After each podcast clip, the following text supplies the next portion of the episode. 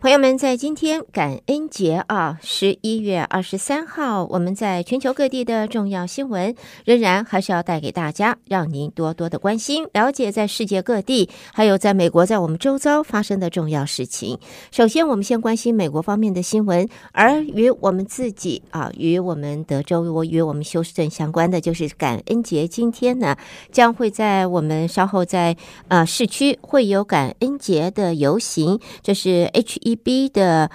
Thanksgiving Parade 在今天稍后就会在市中心展开，所以也意味着在今天除了大伙呃。阖家团聚，吃这个火鸡大餐。另外呢，还有朋友们要看的是足球赛，和朋友和亲朋好友欢聚一堂啊。那么也计划一下，明天 Black Friday 到底要买些什么东西？每一个人不同的任务，到哪里去抢占位子？所以呢，在这一方面的话，今天可是一个大日子了。H-E-B 的 Thanksgiving Parade 在感恩节举行。那么在这一次是由我们休斯顿的市长现任市长啊，Turner 领军，同时还加入了休斯顿火箭队的传奇人物 Rudy 呃 Rudy Tom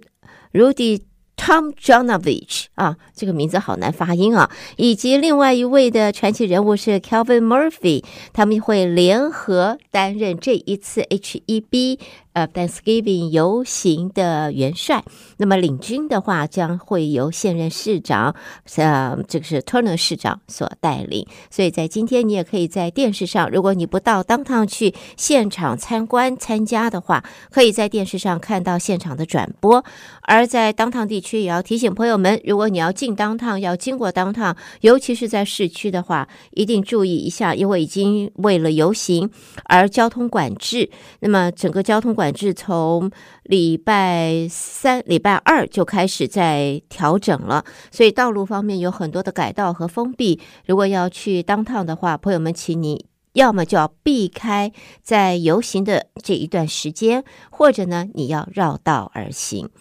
好，接着我们再来看其他方面美国新闻。先看华盛顿的报道，白宫表示，美国总统拜登就在昨天分别和埃及、以色列以及卡达的领导人通话，这也是自从宣告以色列和哈马斯达成释放人质协议以来，总统拜登和这些领袖进行的谈话第一次公开。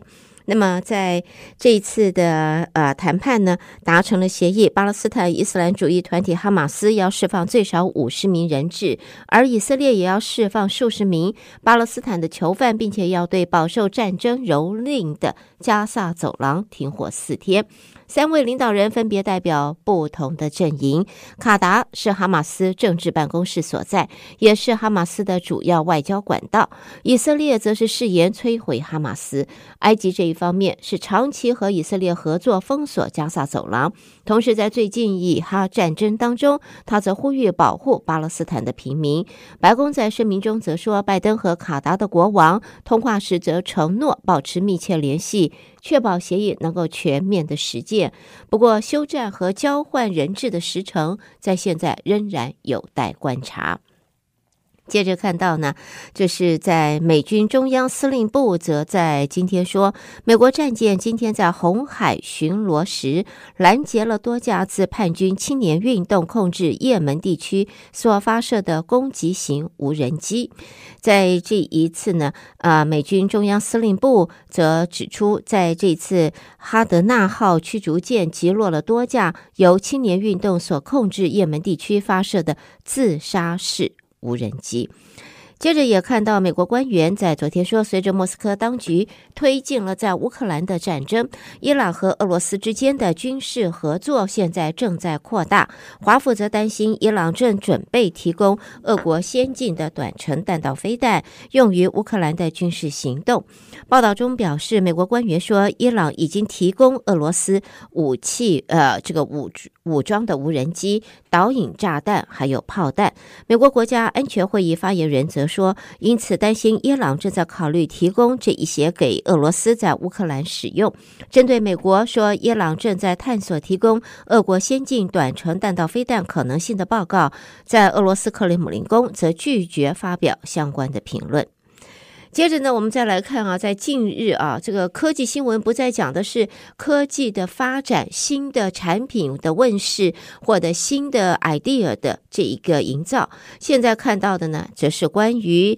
OpenAI 的执行长奥特曼所带来的这个冲击。知情人士披露。OpenAI 执行长奥特曼四天前无预兆的突然被开除前，有多名研究人员致函董事长，警告人工智慧 AI 出现突破性进展，可能会威胁到人类。消息人士说，这一封先前没有披露的信件和人工智慧演算法是导致董事会革除奥特曼的关键发展，而奥特曼在昨天又凯旋的回任了。他回任前还超过七百名员工扬言要随着他跳槽到这个 OpenAI 的金主 Microsoft。来展现对奥特曼的支持。消息人士则说，这封信是导致奥特曼遭董事会开除的众多原因之一。对他的不满还包括担心还没有弄清楚结果就推动商业化。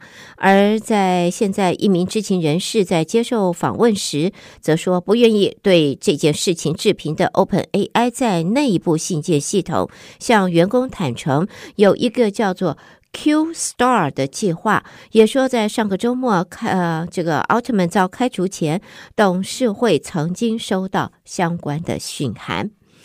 好，另外呢，也看一下，这是亿万富豪马斯克，他遭指在旗下公司，这是 Neuralink 开发大脑植入晶片的安全性方面误导投资人。美国四位联邦众议员致函美国证券管理委员会，要求调查马斯克是否涉及证券诈欺罪。在 Neuralink 正准备要进行晶片植入大脑的第一次人体的临床试验，这家新创公司现在雄心勃勃在开发研究，要协助患者克服瘫痪以及一系列神经系统的疾病。而首次的人体试验是具有重要里程碑的意义。另外呢，在这里看到全球最大的加密货币交易所。呃，这是币安啊，他的创办人赵长鹏在日前承认，他违反了美国反洗钱法，并且辞去了执行长的职务。根据法院的文件，在检方昨天就促请法官要求赵长鹏明年二月量刑听审前。留在美国，赵长鹏日前是在华盛顿州西雅图出庭认罪。美国司法部发言人先前告诉媒体，赵长鹏目前预计在西雅图地区待到这个月的二十七号晚上，但之后他会获准回到他在阿拉伯联合大公国的寓所。美国司法部昨天向联邦法官提出请求，期盼法官要求赵长鹏在明年二月二十三号判刑前不得离开美国。那么今天是感恩节，朋友们预计感恩节已经有心理准备了。交通一定会在感恩节前和感恩节后啊，一定会相当的拥挤混乱。在感恩节的到来，在全美国的陆空交通也进入拥塞的高峰期。平日就已经是经常塞车的这个 LA Los Angeles，它的高速公路在。昨天就出现了一整片的红色，这个是代表刹车灯的红色，还有白色车灯在车头灯构成的车海，所以呢，在洛杉矶的交通啊，感恩节是塞爆了，在公路上出现的是红色跟白色的叫红白灯海的奇景了。带给朋友们的，这是在我们美国方面的重要新闻。你收听的是德州中文台，我是胡美杰。在稍后，我们关心的是在国际方面的报道。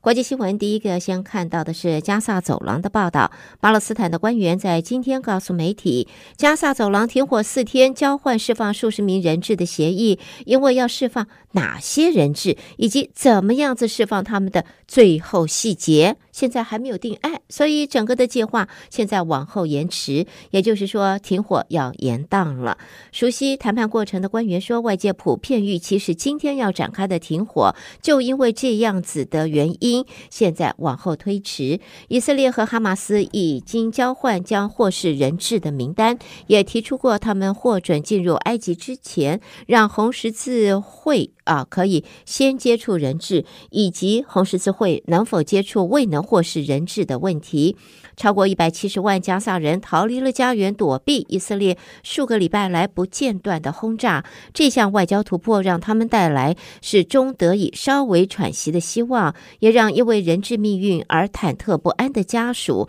怀抱着期待。不过呢，停火现在延宕了。巴勒斯坦的官员则说还在瞧呢，到底要先放谁，怎么放？瞧清楚了再停火吧。好，另外呢，看到呢，英国的新任外相及国协事务部是呃是在现在说，新任外相卡麦隆在今天要出访中东和以色列，再加上巴勒斯坦，要与这些以领袖们会谈。上个礼拜才获任命为外相的前英国首相卡麦隆，在伦敦和阿拉伯与伊斯兰国家对口官员开会，讨论以色列和巴勒斯坦伊斯兰主义组织哈马斯之间的战争。卡麦隆乐见以色列政府和哈马斯达成休战四天的协议，也说这是关键的一步。同时，他敦促各方要确实的履行相关协议。另外，来自就是布鲁塞尔的消息，知情人士表示，土耳其已经通知了 NATO。北大西洋公约组织将没有办法及时的批准瑞典申请加入 NATO 的法案，因此无法在下个礼拜北约外交部长会议举行入盟的仪式。土耳其国会外交事务委员会上个礼拜推迟了瑞典加入北约的表决议程，以便进一步讨论这项议题。消息人士说，土耳其国会外交事务委员会可能会在二十八或二十九号。重启这项议题的辩论，北约成员国的外长也会在这两天在布鲁塞尔集会。一些北约成员国曾经希望瑞典能够在这一次会议就可以入盟的。在亚洲方面，先看到东京的报道。日本公民党的代表山口纳金男在今天在北京会晤中国外交部长王毅，一致同意，为了建构具建设性而且安定的两国关系，要进行多种的各层级的对话。在山口纳津男在北京人民大会堂与王毅举行了大约一个小时的会谈。那么，日本首相岸田文雄和国家主席习近平在十一月十七号进行双边会谈，再度确认推动战略互惠关系，还有各层级的沟通。而山口和王毅在今天也对此一致的同意。另外呢，在南韩方面呢，南韩国情院在国会的报告中，在今天表示，北韩这一次成功的发射侦察卫星，它的背后有俄罗斯协助的可能性是极大的。虽然目前还没有发现进行第七次核试验的迹象，但是只要金正恩一下令，随时都可能进行。南韩国情院在国会的情报委员会进行非公开的报告，在现在呢，呃，报道。当中呢，则看到的是俄罗斯总统普丁和北韩领导人金正恩会谈时，就曾经表明将会支援火箭等发射体的技术。在目前研判是北韩将前两次发射卫星失败的数据提供给俄罗斯，再由俄罗斯分析提供改善的方呃方案。下边我们看到的呢，这是马尼拉的报道。菲美联合海空巡逻在今天进入了尾声了。菲律宾和美国的战机在和舰艇三天来巡逻进台湾的巴丹群岛，并且在南海进行通行与战术演习，强化的是非美区域合作和联合行动力。菲律宾海军普相级巡逻舰也在昨天与吉佛兹号在南海进行通行演习。那么，两个两艘船在马尼拉的西南方，面向南海的卢邦岛以西汇合，完成了现实情境通讯能力的测试演练。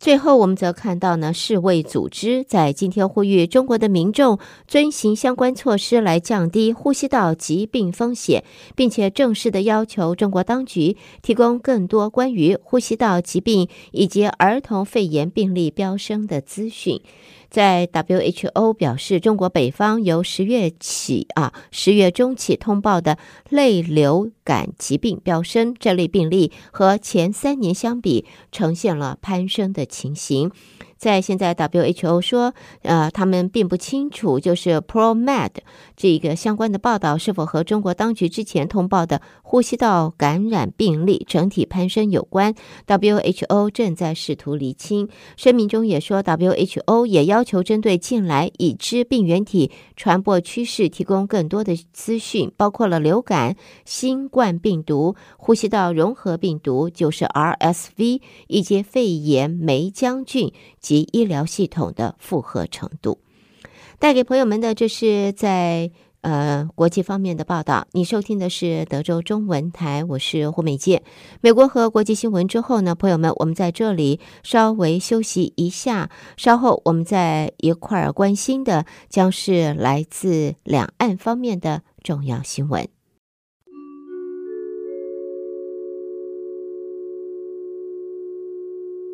看到北京方面的报道，中国国务院总理李强在昨天晚上在 G20，就是二十国集团领导人视讯峰会，他表示，G20 的成员要继续坚持发展优先，把发展合作置于突出的位置，反对把发展问题政泛政治化、泛安全化。那么他说，把发展合作置于突出位置，加快实现世界经济的强劲，可是。持续平衡和包容着增长。他也表示呢，就是中国方面近来成功举办第三届“一带一路”国际合作高峰论坛，还有第六届中国国际进口博览会，取得的是丰硕合作成果，用实际行动展示了推进高水平开放与世界共享发展机遇的坚定决心。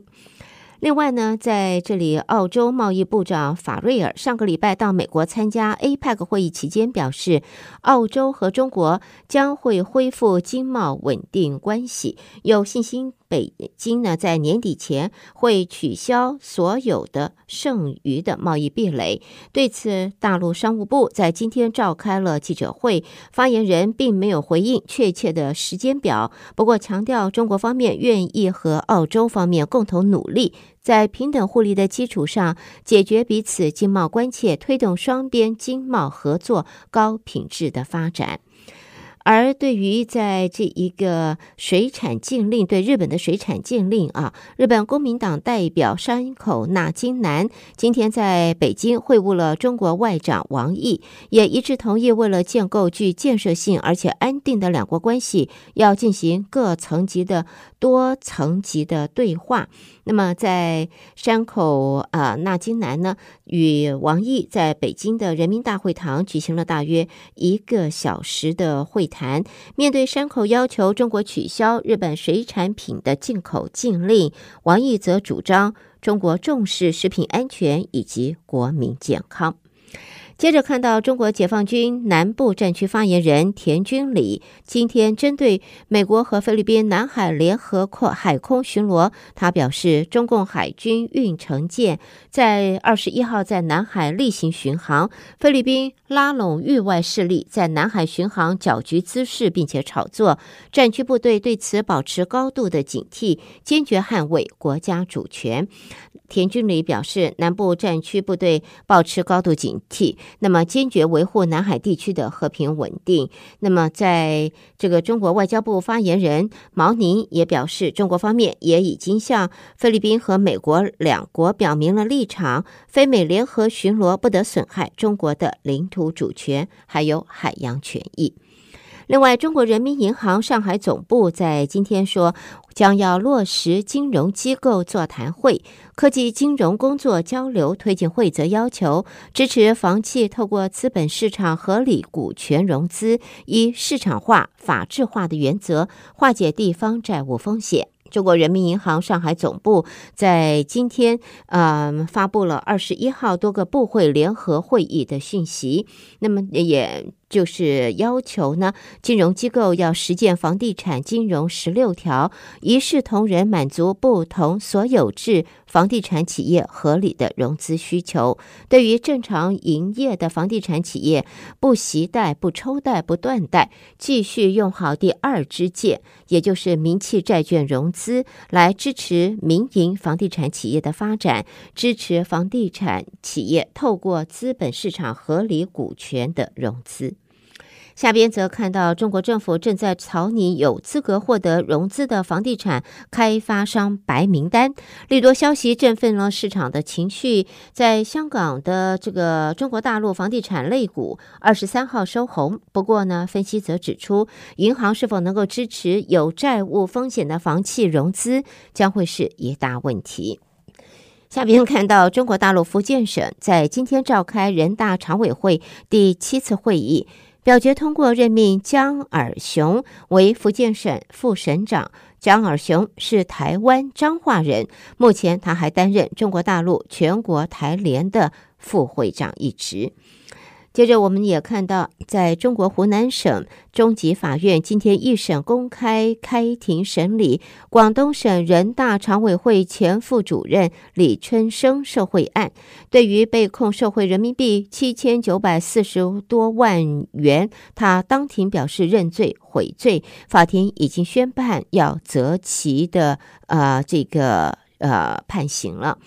最后看到的就是，在到目前失联达五个礼拜的中国网络游戏直播平台斗鱼的董事会主席兼执行长陈少杰，在今天证实遭四川省成都市辖下的都江堰市警方逮捕了，理由是涉嫌开设赌场罪。那么三十九岁的陈少杰涉嫌开设赌场罪，目前现在已经被执行逮捕，而相关案件正在进一步的。侦办当中。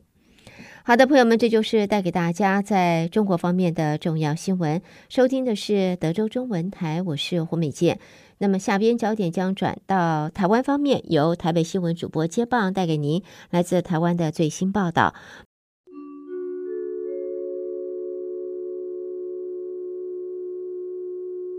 德州中文台的听众朋友们，大家早安，我是李自立。台湾方面讯息，我们今天首先报道的是。亚太经济合作会议 （APEC） 顺利落幕，国发会与外交部在行政院院会报告这次会议成果。行政院长陈建仁今天在院会中表示，我国透过这一次的 APEC 会议，向国际社会清楚地传达了蔡英文总统所指示的四个重要讯息。陈建仁请各部会持续地善用 APEC 的会议机制，促进对各国的双边合作。并在 APEC 的场域分享我国的发展经验，强化我国专业，传递台湾有能力也愿意积极互助的正面形象。陈建仁也感谢第七度担任领袖代表与会的台积电创办人张忠谋，除了跟美国总统拜登有许多互动，也和副总统贺锦丽、国务卿布林肯、白宫国家经济会议总监布兰纳德。以及日本首相岸田文雄、新加坡总理李显龙等各国代表进行双边会谈，增进台湾国际能见度，也促成双方展开进一步合作的机会，完整的传达蔡总统交付的任务跟立场，成效有目共睹。欧洲商会今天发布二零二四年建议书，敦促台湾优先发展再生能源，扩大人才库，并支持洽签。台欧盟双边投资协定 （BIA） 等国际性的协议，国发会主委龚明鑫表示，随着双方投资金额的成长，若能签署系统性的协议，对于促进双方投资会有更大的助益。龚明鑫说：“那我们相信，那个投资下去以后，会形成的 cluster 是非常非常 huge，非常非常巨大的，包括会从最上游的这个 IC 设计哦到。”制造到封装测试，甚至于到应用端，那这些芯片可能是用来，呃，将来电动车也好，或者是很多的数位转型的发展上，哦，都形成了很重要的这个产业上的一些效益。因应消费者物价指数的上涨，二零二四年每个人免税额由新台币九点二万元调高到九点七万元，标准扣除额由十二点四万元调高到十三点一万元。有配偶者加倍扣除，财政部表示，除了相关调整将在二零二五年的申报综合所得税时使用。行政院长陈建仁在院会表示，政府近年来大幅提高综所税的标准扣除额跟特别扣除额，希望有助于减轻民众的负担，更有助于所得的重分配。行政院发言人林子伦转述说，院长表示，近年来政府已推动多项让人民有感的所得税优化措施，包括大幅提高中所税的标准扣除额、薪资所得、身心障碍及幼儿学前特别扣除额。增增订长期照顾特别扣除额，新增并提高基本生活所需之费用不得加以课税金额，并按消费者物价指数上涨程度调高免税额、扣除额及课税集距，除减轻民众负担，也有助于所得重分配。另外，行政院院会今天也通过大专院校学生校内住宿的补贴计划，自二零二四年的二月起。每个学期提供校内住宿生新台币五千元，弱势生七千元的住宿补贴，一年经费约新台币二十八亿元，约有二十七点五万名的学生受惠。行政院发言人林子伦转述说：“自明年二月起，教育部将扩大补助的范围，补助每名学生每名每学每学期五千元，与入住学校宿宿的学生。”住宿生如属于低收入或中低收入家庭，则补助额度以每名每学期七千为七千元为原则，协助减轻学生校内住宿的经济负担。